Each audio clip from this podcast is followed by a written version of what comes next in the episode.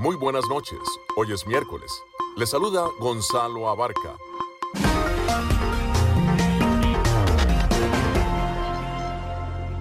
Damos la bienvenida a todos aquellos oyentes de Enlace Internacional.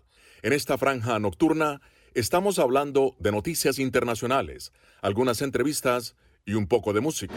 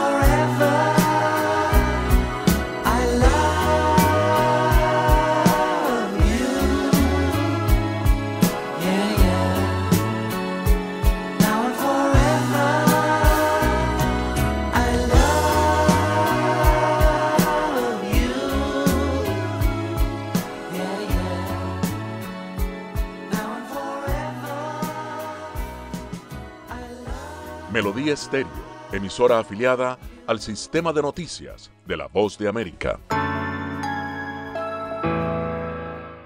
El gobierno del presidente Joe Biden pidió a la Corte Suprema que ponga fin a las restricciones al asilo, pero solicitó al máximo tribunal del país una prórroga hasta por lo menos después de Navidad. El gobierno hizo la solicitud en documentos presentados ante la Corte este martes, un día después de que el presidente de la Corte Suprema, John Roberts, emitió una orden temporal para mantener en vigor las restricciones a la migración implementadas durante la pandemia. Antes de que Roberts emitiera esa orden, estaba programado que las restricciones expirarán el miércoles. Estados Unidos les ha negado a los migrantes el derecho a solicitar asilo en 2,5 millones de ocasiones desde marzo de 2020 con el argumento de evitar la propagación de COVID-19 bajo el amparo de una norma de salud pública llamada Título 42, destaca la agencia de noticias Associated Press. El gobierno federal reconoció en los documentos entregados a la Corte Suprema que el fin del título 42 probablemente provocaría trastornos y aumento temporal de cruces fronterizos ilegales, pero pidió al tribunal que rechace los intentos de un grupo de estados de tendencia conservadora de mantener en vigor el título 42.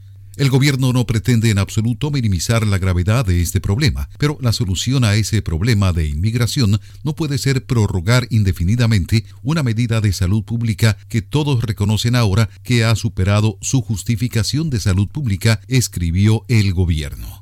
En su lugar, el gobierno informó que está enviando recursos a la frontera entre Estados Unidos y México para lidiar con cualquier trastorno temporal que se produzca. El gobierno federal también pidió que si la Corte Suprema rechaza los intentos de los estados para mantener el título 42 en vigor indefinidamente, le dé al gobierno algún tiempo para prepararse. El gobierno pidió específicamente que si la Corte Suprema actúa antes del viernes, deje la suspensión temporal en vigor solo hasta el final del día 27 de diciembre. Y si el tribunal deniega la solicitud el viernes o después, quiere que el tribunal mantenga las restricciones hasta el segundo día hábil después de que el máximo tribunal emita una orden. Cualquiera de los dos plazos, en caso de que se conceda, significaría que el título 42 estaría en vigor al menos hasta después de Navidad.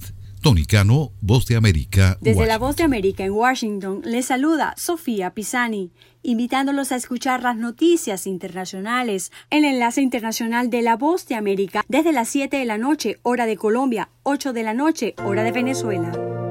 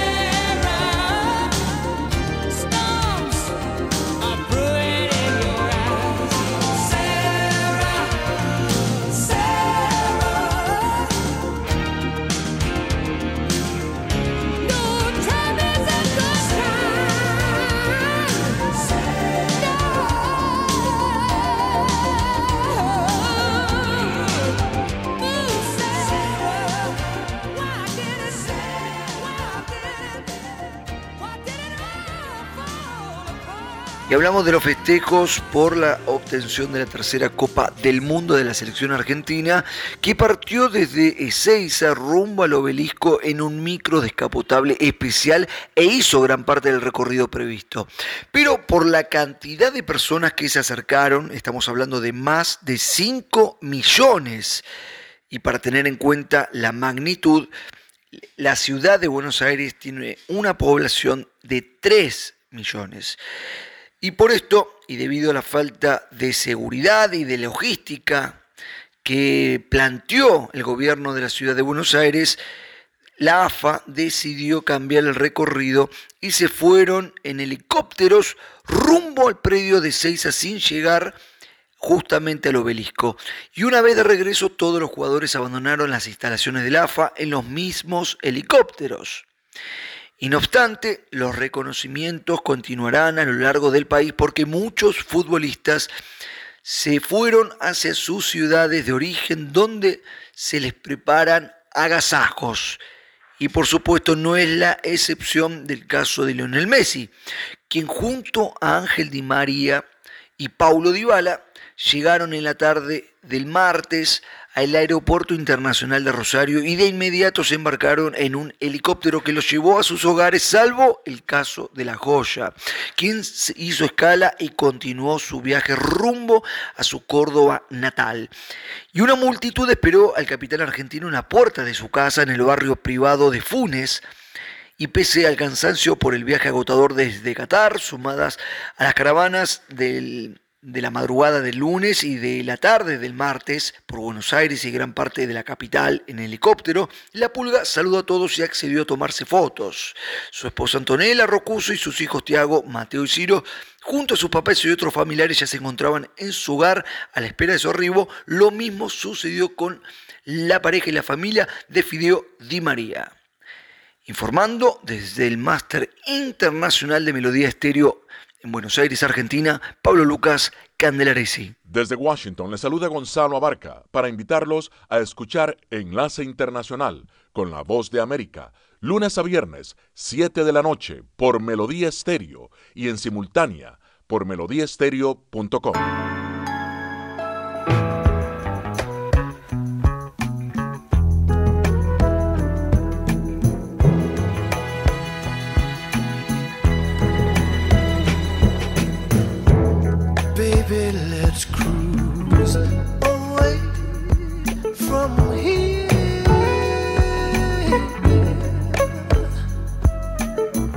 don't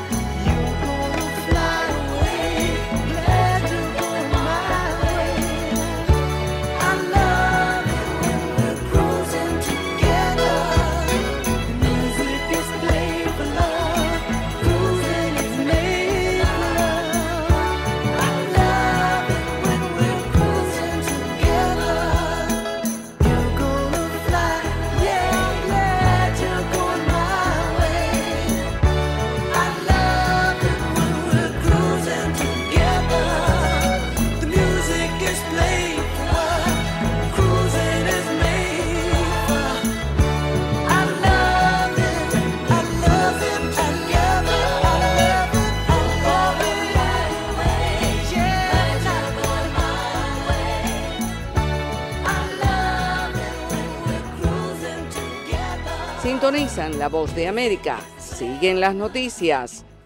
El gigante bancario Wells Fargo acordó pagar 3.700 millones de dólares para resolver acusaciones de que perjudicó a sus clientes al cobrar comisiones e intereses ilegales sobre préstamos para automóviles e hipotecas, así como aplicar incorrectamente cuotas por sobregiro en cuentas corrientes y de ahorro. La Oficina Estadounidense de Protección Financiera al Consumidor ordenó a Wells Fargo que pagara 2 mil millones de dólares a sus clientes e impuso una multa adicional por 1.700 millones de dólares contra el banco cuya sede principal se encuentra en San Francisco, California. Se trata de la penalidad más grande jamás impuesta contra una entidad bancaria por esa agencia y la más grande hasta ahora contra Wells Fargo, que ha pasado años tratando de rehabilitar su imagen después de una serie de escándalos relacionados con sus prácticas de venta de inmuebles. No obstante, los reguladores aclararon que a Wells Fargo aún le queda camino por recorrer en ese aspecto. El patrón de comportamiento del banco ha hecho necesario que los reguladores tomen medidas adicionales contra Wells Fargo que van más allá de los 3.700 millones de dólares en multas y sanciones. Las violaciones afectaron a más de 16 millones de sus clientes, además de cobrar comisiones e intereses indebidamente a los clientes de préstamos para automóviles y en algunos casos el banco llegó incluso a embargar los vehículos. La compañía también rechazó indebidamente miles de modificaciones de préstamos hipotecarios para propietarios de viviendas. Wells Fargo ha sido sancionado repetidamente por los reguladores estadounidenses debido a violaciones de las leyes de protección al consumidor desde 2016, cuando se descubrió que los empleados habían abierto millones de cuentas ilegalmente para cumplir con objetivos de ventas poco realistas. Wells Fargo pagó una multa de mil millones de dólares en 2018 por infracciones generalizadas de la ley del consumidor, la mayor contra un banco por dichas violaciones en aquel momento. Wells Fargo permanece bajo una orden de la Reserva Federal que prohíbe que el banco crezca más hasta que el organismo considere que sus problemas están resueltos. Con la nota económica desde Washington, Leonardo Bonet, Voz de América. Melodía Estéreo emisora afiliada al sistema de noticias de la Voz de América.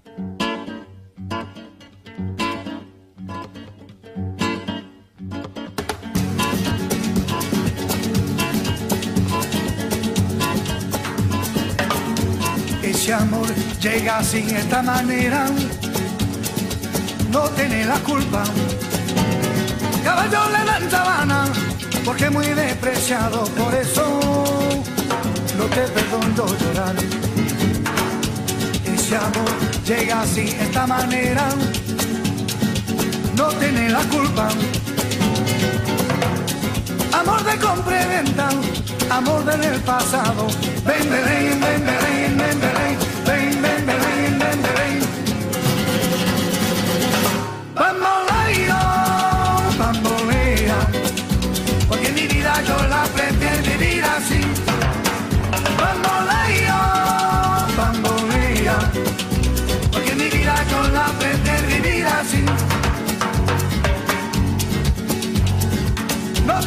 te da perdón de Dios.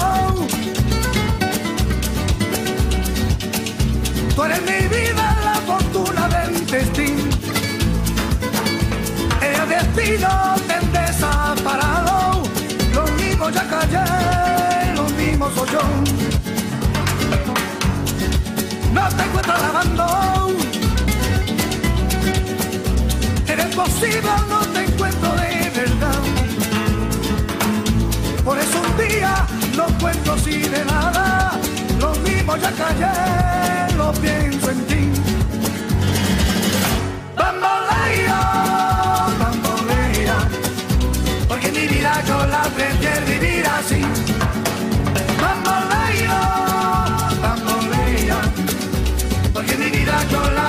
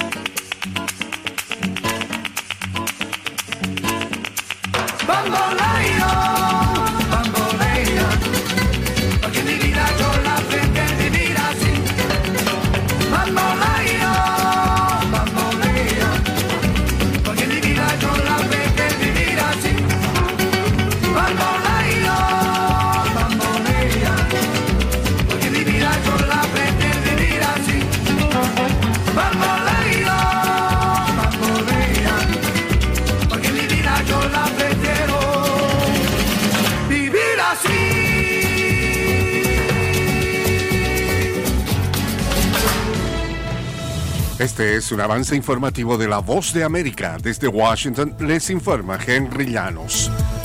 El estado de Nueva York se prepara para recibir unos mil migrantes por semana en una nueva ola de arribos independientemente del título 42. Nos informa Ángela González. Se intensifica la llegada de migrantes en autobuses enviados desde Texas a la ciudad de Nueva York, con al menos 80 personas que arribaron este lunes y el alcalde espera alrededor de 150 diarios, lo que impactará a los servicios básicos. Hasta la fecha, más de 30.000 migrantes han pasado por los centros de recepción de la ciudad y al menos 21.400 viven en albergues. El gobierno local habilitó 60 hoteles adicionales, pero todos alcanzaron su capacidad. Ángela González, Voz de América, Nueva York. El presidente de Ucrania, Volodymyr Zelensky, visitará Washington hoy miércoles para reunirse con su homólogo Joe Biden, informó la Casa Blanca. Este será el primer viaje del mandatario ucraniano fuera de su país desde el comienzo de la guerra con Rusia en febrero pasado. Biden invitó al presidente Zelensky a visitar Washington para subrayar el compromiso duradero de Estados Unidos con Ucrania, según dijo la secretaria de prensa de la Casa Blanca, Karine Jean-Pierre, en un comunicado. Acompáñenos de lunes a viernes con las noticias del mundo del entretenimiento, lo mejor del cine.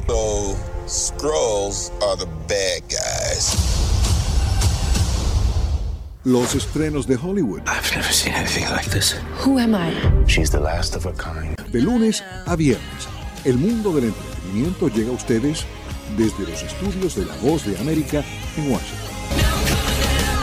Migrantes se encuentran en incertidumbre ante la permanencia del título 42 que permite deportaciones inmediatas. Nos informa Sara Pablo. Cientos de migrantes que lograron llegar a la frontera común de México con Estados Unidos se quedaron varados en esta región ante la decisión judicial de autoridades estadounidenses de mantener el programa conocido como Título 42, iniciado en la administración de Donald Trump, que ordena la deportación inmediata de indocumentados con el argumento de la pandemia de COVID-19. Sin embargo, la Corte Suprema decidió posponer la terminación del programa. Sara Pablo, Voz de América, Ciudad de México. La esposa y los hijos menores del destituido presidente del Perú, Pedro Castillo, partieron a México como asilados políticos la madrugada de hoy miércoles, según reportaron medios locales.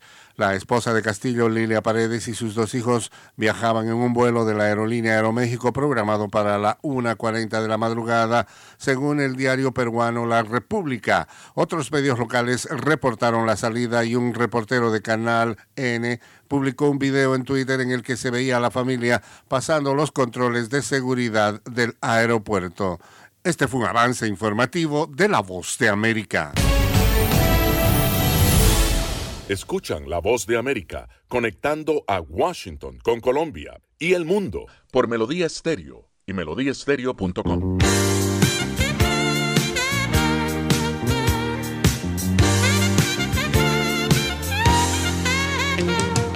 Dark clouds are blowing in the wind.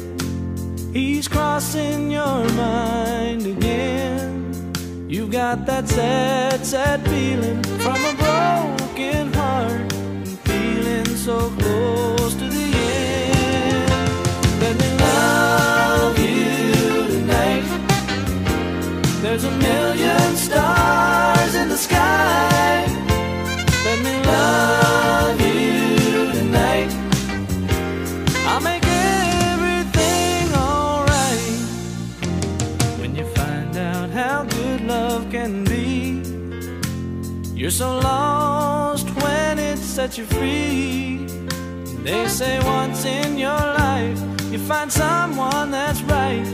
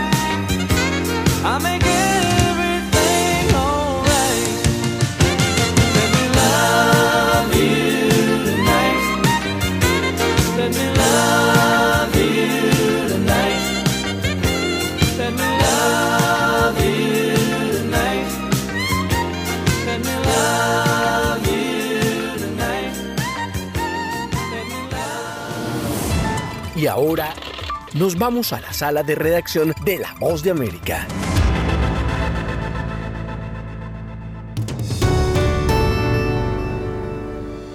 La Voz de América presenta Recorrido Informativo 2022.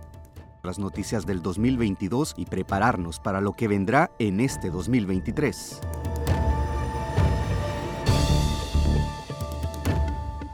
El Triángulo Norte de Centroamérica enfrentó en 2022 una mayor crisis de migrantes de las que se tenían noticias. Las caravanas hondureñas las cifras de deportados aumentaron en Guatemala y desde El Salvador los migrantes siguieron partiendo de un país azotado por la violencia. Nuestros colegas Eugenia Sagastume desde Ciudad Guatemala, Óscar Ortiz desde Tegucigalpa y Nerimabel Reyes desde San Salvador ponen el tema en contexto. La región centroamericana enfrentó en 2022 diferentes retos, desde el COVID-19 pasando por la crisis económica, los casos de corrupción, la violencia de las pandillas y la constante migración de sus pobladores. Y es en ese contexto en el que unimos el trabajo periodístico para destacar los principales hechos informativos en 2022. Y en esta entrega tendremos el resumen de Guatemala, El Salvador y Honduras. Y con voces de protagonistas y expertos pondremos el contexto a las noticias que en el Triángulo Norte de Centroamérica marcaron el año informativo en este especial Noticias Destacadas 2022 y empezamos con un enfoque del tema que mayor preocupación y controversia genera, la migración. Y corresponde a mi colega Eugenia Sagastume iniciar este camino en Guatemala. Oscar, muchas gracias. Durante 2022, la patrulla fronteriza reportó un récord de más de 2.700.000 capturados en la región suroeste de Estados Unidos, cifras que se ven reflejadas en la cantidad de personas que fueron deportadas y en el caso de Guatemala se contabilizan más de 38.000 retornados desde Estados Unidos vía aérea, superando a años anteriores, según declaraciones de la portavoz del Instituto Guatemalteco de Migración, Alejandra Mena. Continuamos limitados por el tema de COVID-19 ya es en el 2022 cuando se retoma la normalidad y es por ello que vemos la gran diferencia, es el, el número casi se duplica en relación a las personas que retornaron en esa fecha.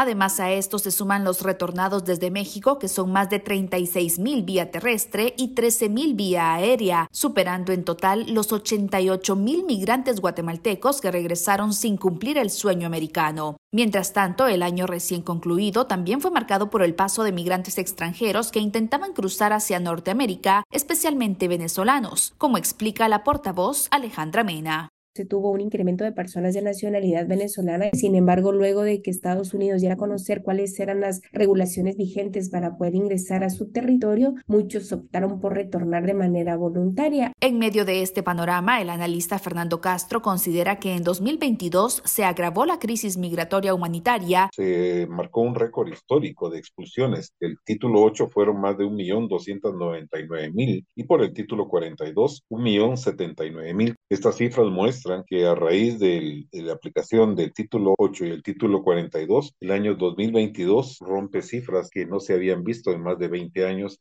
Castro reitera además que el reto más grande para 2023 es mejorar las condiciones de vida en los países de origen y apresurar el inicio de los programas de apoyo que Estados Unidos y México han ofrecido a los países del norte de Centroamérica. Mientras esta situación de la falta de empleo y la pobreza exista, la migración va a continuar. Nuestro experto también remarcó que el ingreso de las remesas familiares, pese a que ha mejorado la economía guatemalteca, es contraproducente. No es justificable porque estamos perdiendo lo más valioso que es la juventud de Guatemala, Salvador y Honduras. El fenómeno migratorio también reporta mayor cantidad de niños y adolescentes que emprenden el peligroso viaje de migrantes irregulares y ya superan los 15.000 menores deportados en 2022 y la mayoría viajaban no acompañados. Sin embargo, esta no es solo una realidad nuestra. Enseguida continuamos desde el Triángulo Norte de Centroamérica. Recorrido informativo 2022 en La Voz de América, el resumen de las noticias más importantes del año que ya terminó. Hacemos una pausa. La Voz de América te invita a ser parte de nuestra familia a través de las redes sociales. Encuentra en tu muro las últimas noticias de tu país en su conexión con Estados Unidos, la región y el mundo. Historias que empoderan las voces latinoamericanas de política, economía, salud, actualidad, balanceadas y precisas. Únete a un equipo de origen hispanoamericano que trabaja para conectarte con los tuyos. Síguenos en Facebook y conviértete en protagonista de una historia que tú mismo ayudarás a construir. Desde la voz de América, la actualidad de la crisis en Ucrania. La guerra había comenzado. Mientras la ofensiva militar rusa avanza sobre Ucrania. Una cobertura completa y análisis a diario.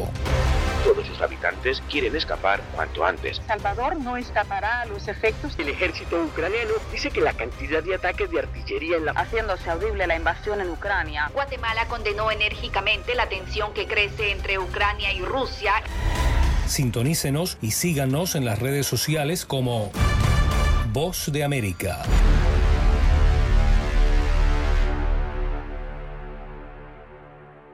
Y como les anticipaba, la realidad de migración irregular y los factores que la provocan también están en El Salvador y le doy la bienvenida a mi colega Neri Mabel Reyes para que nos entregue lo más destacado en 2022.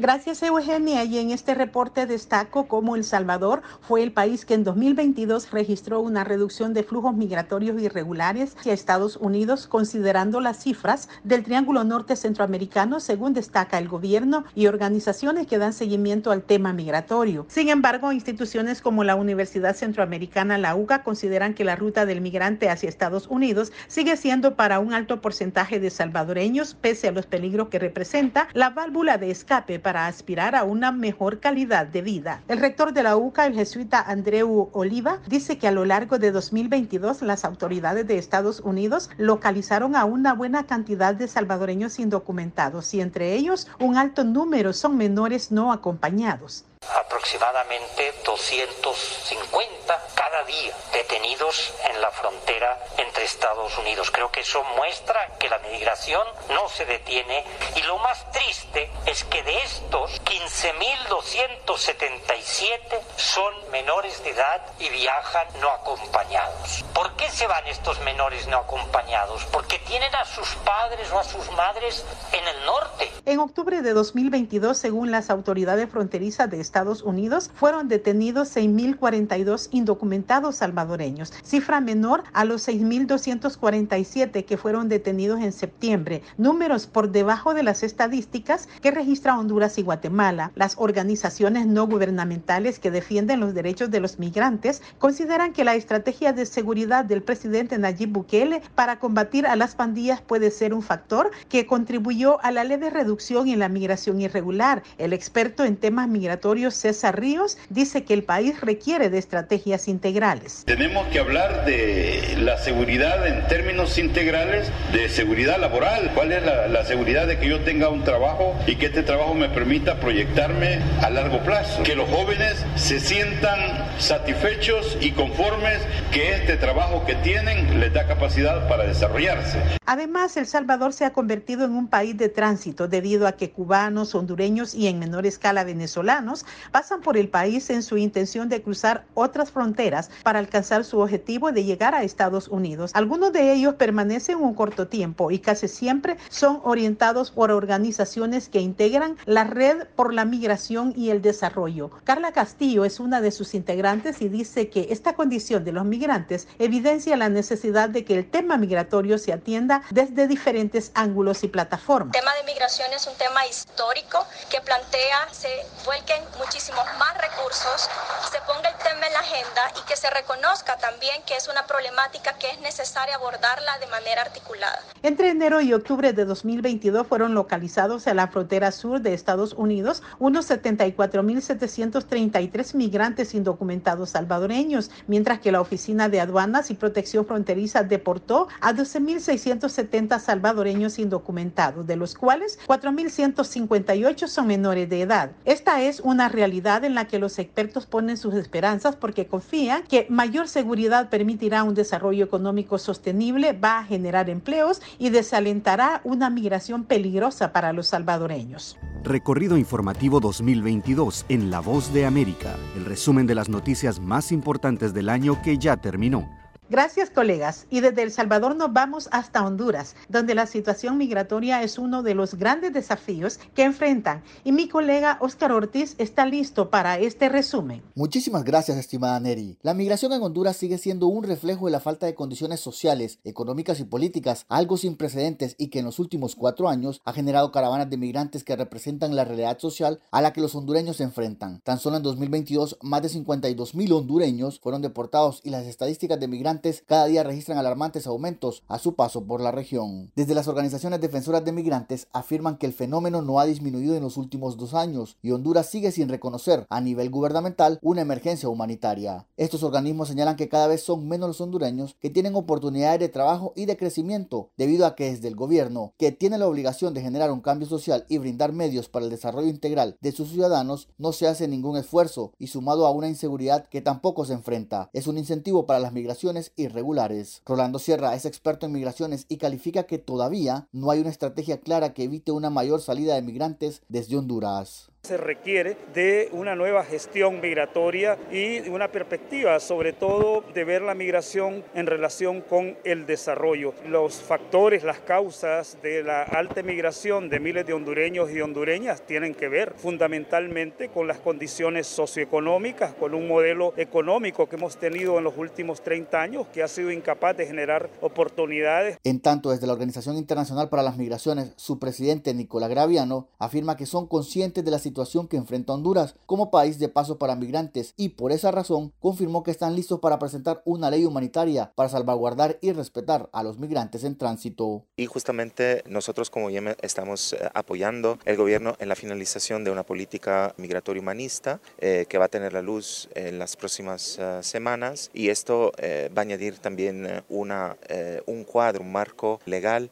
fundamental para una gestión eh, segura, ordenada y regular de la migración. Por otra parte, Honduras se enfrenta a otro fenómeno y es que se ha convertido en tierra de paso para migrantes de otras nacionalidades como venezolanos, cubanos, haitianos e incluso de aquellos que provienen de Europa y África. Una de las medidas adoptadas para facilitar el tránsito migratorio irregular ha sido extender la amnistía migratoria hasta junio de 2023 para eximir a estos migrantes del pago de 261 dólares, unos 6 mil empiras que se cobraba como una sanción administrativa o salvoconducto. Alan Alvarenga, director de migración, explica las razones que impulsaron la medida. Nadie va a parar la migración. Honduras no va a parar la migración. Lo que nosotros tenemos que hacer es buscar coordinaciones con los demás estados para poder dar un mejor trato al tema migrante. En este ambiente, el sociólogo Eugenio Sosa dijo en entrevista con La Voz de América que los escenarios de la migración no cambiarán y el flujo no cesará, pero advierte que se debe entender que mientras las condiciones de violencia y desarrollo no se enfrenten, Honduras no tendrá cambios sociales, aumentando la migración irregular. Honduras no es un país que pueda ofrecer ofertas importantes de generación de ingresos y de opciones laborales a los migrantes. Si ya tenemos como país serios problemas para dar trabajo decente, trabajo digno, trabajo masivo a nuestros mismos compatriotas, pues como luego con otra cantidad de personas personas, de hermanos venezolanos, latinoamericanos. Los expertos coinciden en que Honduras debe anticipar las nuevas migraciones y hacen un llamado a trabajar en una política migratoria que construya soluciones a la emergencia humanitaria y reiteran que al mismo tiempo este es un compromiso con toda la región. Y hasta aquí este segmento y a nombre de mis colegas Eugenia Sagastume y Neri Mabel Reyes desde Guatemala y El Salvador y Óscar Ortiz desde Honduras,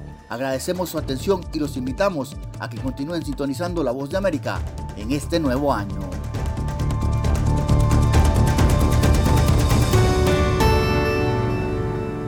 Las noticias del mundo y la buena música se escuchan en Enlace Internacional con la voz de América por Melodía Estéreo.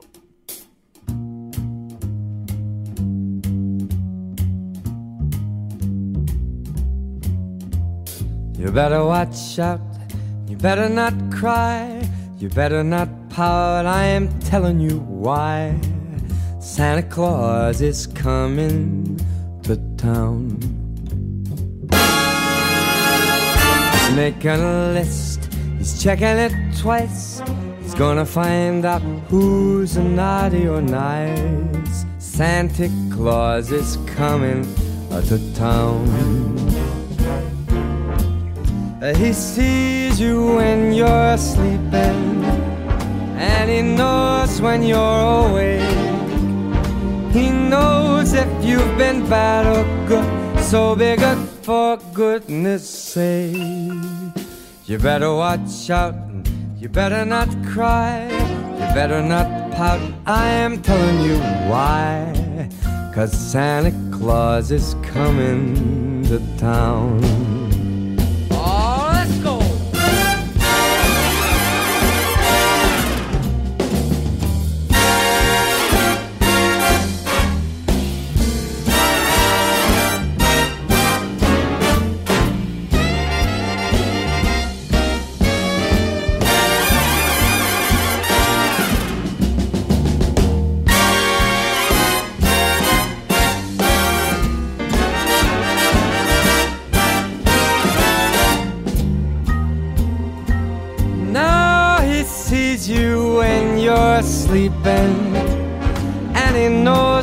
You're awake. And he knows if you've been bad or good, so be good for goodness sake. You better watch out, you better not cry, you better not pout, I'm telling you why. Santa Claus is coming to town. Better watch out, you better not cry, you better not pout, I'm telling you why. Santa Claus is coming.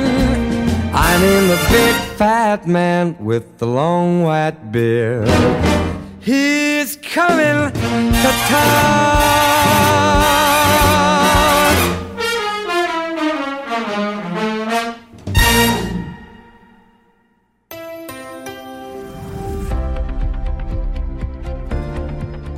Saludos a nuestra audiencia desde Washington. Soy Yoconda Tapia y hoy en Conversando con la Voz de América abordamos el tema de la situación de la Amazonía, conocido como el pulmón de las Américas, y que en los últimos años ha estado bajo la atenta mirada de los ambientalistas y gobiernos de la región, debido a los peligros que enfrenta e impulsan diverso tipo de acciones. Entre esos esfuerzos, que tiene ya algunos años, está Colombia y nuestro colega Jaime Moreno entrevista al expresidente Iván Duque, quien expone algunas de las principales ideas que maneja la comunidad para involucrar a los jefes de Estado en este propósito. Lo primero que hay que reconocer es que la deforestación es un enemigo permanente y tristemente muy efectivo en la Amazonía. Y lo digo porque en los últimos 40 años se ha perdido de territorio amazónico el equivalente al territorio de Francia y Alemania conjuntamente. Y aparte de eso, la Amazonía es un territorio muy grande, es un territorio casi tan grande como los Estados Unidos eh, sin Alaska y tiene cerca de 50 millones de personas que la habitan. Necesita que creemos soluciones basadas en la naturaleza para que las comunidades reciban ingresos y tengan el desincentivo de ser llevados a talar bosque o sencillamente hacer una expansión irregular de la frontera agrícola o ganadera o que también sean tentados por la minería ilegal o por los cultivos ilícitos. ¿Qué se requiere para articular este tipo de iniciativas con todos los países que están involucrados, que hacen parte del Amazonas? Porque tal vez algunos tendrán una voluntad política mucho más amplia que otros en comprometerse a este tipo de iniciativas. Por un lado está la organización del Tratado de Cooperación Amazónica, OTCA, y lo otro que es muy importante es el Pacto de Leticia, que fue convocado y liderado por Colombia y que se suscribió en septiembre del año 2019. Y es la demostración de que se puede elevar al rango de jefes de Estado una acción de coordinación en tener información, en eh, proteger las comunidades, en desincentivar eh, la producción ilegal de maderables. ¿cómo se puede trabajar, digamos, ya cuando se trata de compañías grandes eh, que adquieren productos de áreas deforestadas, pero que tal vez no tienen el monitoreo adecuado para identificar de dónde vienen esos productos? o también, del, digamos, de la, de la responsabilidad o de las acciones que podría tomar el sector financiero cuando financia este tipo de proyectos.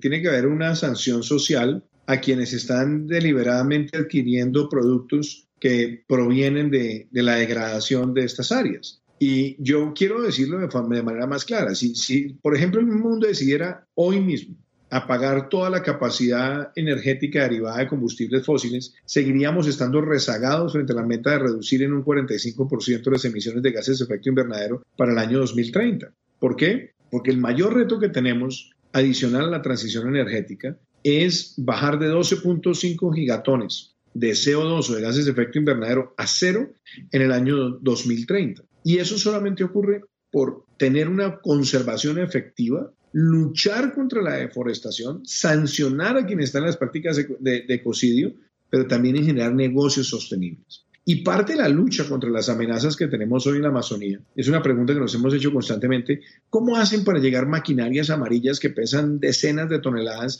a los lugares más de más difícil acceso? Primero, pues eso no viene volando por los aires, ni mucho menos teletransportado. Alguien facilitó la logística para que esa maquinaria esté allí. Y aparte de que esté allí esa maquinaria, ¿quién la instala? Entonces, ahí tiene que haber un contubernio también en los que están instalando esas maquinarias que son utilizadas para la minería ilegal o para otras actividades. Y muy particularmente nos hemos dado cuenta también que hay personas que para operar esas máquinas necesitan tener un nivel de conocimiento probado.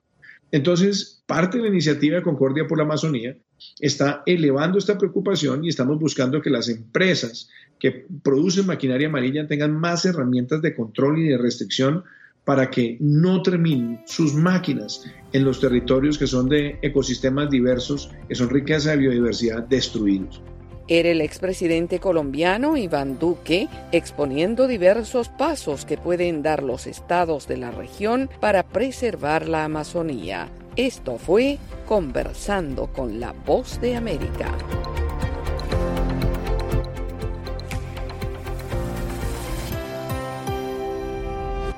Enlace Internacional con la Voz de América.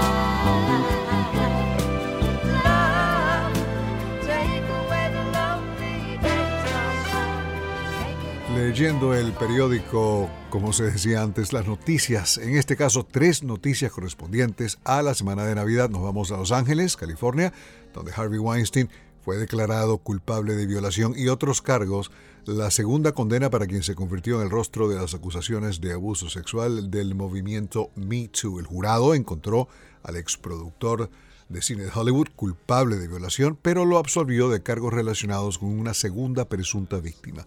El jurado no pudo llegar a un veredicto sobre dos acusaciones, incluida la violación hace años de Jennifer Siebel Newsom, esposa del actual gobernador demócrata del estado de California, Gavin Newsom. Harvey Weinstein está cumpliendo condena de 23 años de cárcel tras haber sido declarado culpable en Nueva York. Weinstein tiene 70 años de edad. La actriz Amber Heard dijo que pondrá punto final a las querellas por las denuncias de abuso durante el matrimonio con su ex esposo y también actor Johnny Depp en Instagram. Heard explicó que la decisión de llegar a un acuerdo con Depp fue sumamente difícil y no un acto de concesión, al menos eso es lo que ella dice. El pasado mes de junio, Johnny Depp ganó una demanda por difamación contra ella. Abogados del actor dijeron que Depp recibirá un pago de las aseguradoras de Heard por un millón de dólares y que la estrella de Piratas del Caribe y de Edward Scissorhands se comprometió a donar los fondos a organizaciones de caridad. El jurado dictaminó que fue ella quien lo difamó a él y le otorgó al actor 10 millones de dólares, pero el jurado también determinó que Heard fue difamada y en su decisión le dio a ella 2 millones de dólares. En la ciudad de Nueva York, la policía arrestó a una mujer a quien sorprendió robando regalos del árbol de Navidad en la casa de Robert De Niro. La mujer logró meterse en el apartamento del actor ubicado en el Upper East Side. Eso fue esta semana. La policía sabía quién era la mujer de 30 años gracias a una serie de arrestos previos precisamente por robo. ABC News informó que la mujer estaba colocando en una bolsa varios regalos que encontró en el árbol de Navidad y que De Niro, quien estaba en casa en ese momento, bajó las escaleras al escuchar el ruido de la policía. La mujer fue arrestada y de nuevo enfrenta cargos por robo. Un vocero de De Niro dijo que el robo tuvo lugar en una casa que la estrella ganadora del Oscar por las películas Raging Bull y Taxi Driver alquiló temporalmente. Muy bien, estamos en la semana de Navidad y hoy colocamos un tema del dúo Simon and Garfunkel, 7 O'Clock News Silent Night, que viene incluido en el álbum Parsley, Sage, Rosemary and Thyme. Es todo por el momento. Desde los estudios de La Voz de América en Washington les habló Alejandro Escalona. Se nos agotó el tiempo. Regresamos mañana a un nuevo Enlace Internacional. Gracias por su sintonía.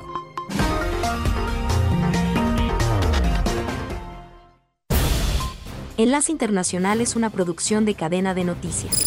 Editores Jorge Pérez Castro y Gabriel Villarreal Ángel. Periodista Sala de Redacción de La Voz de América. Voiceover Gonzalo Abarca. Producción ejecutiva Jimmy Villarreal.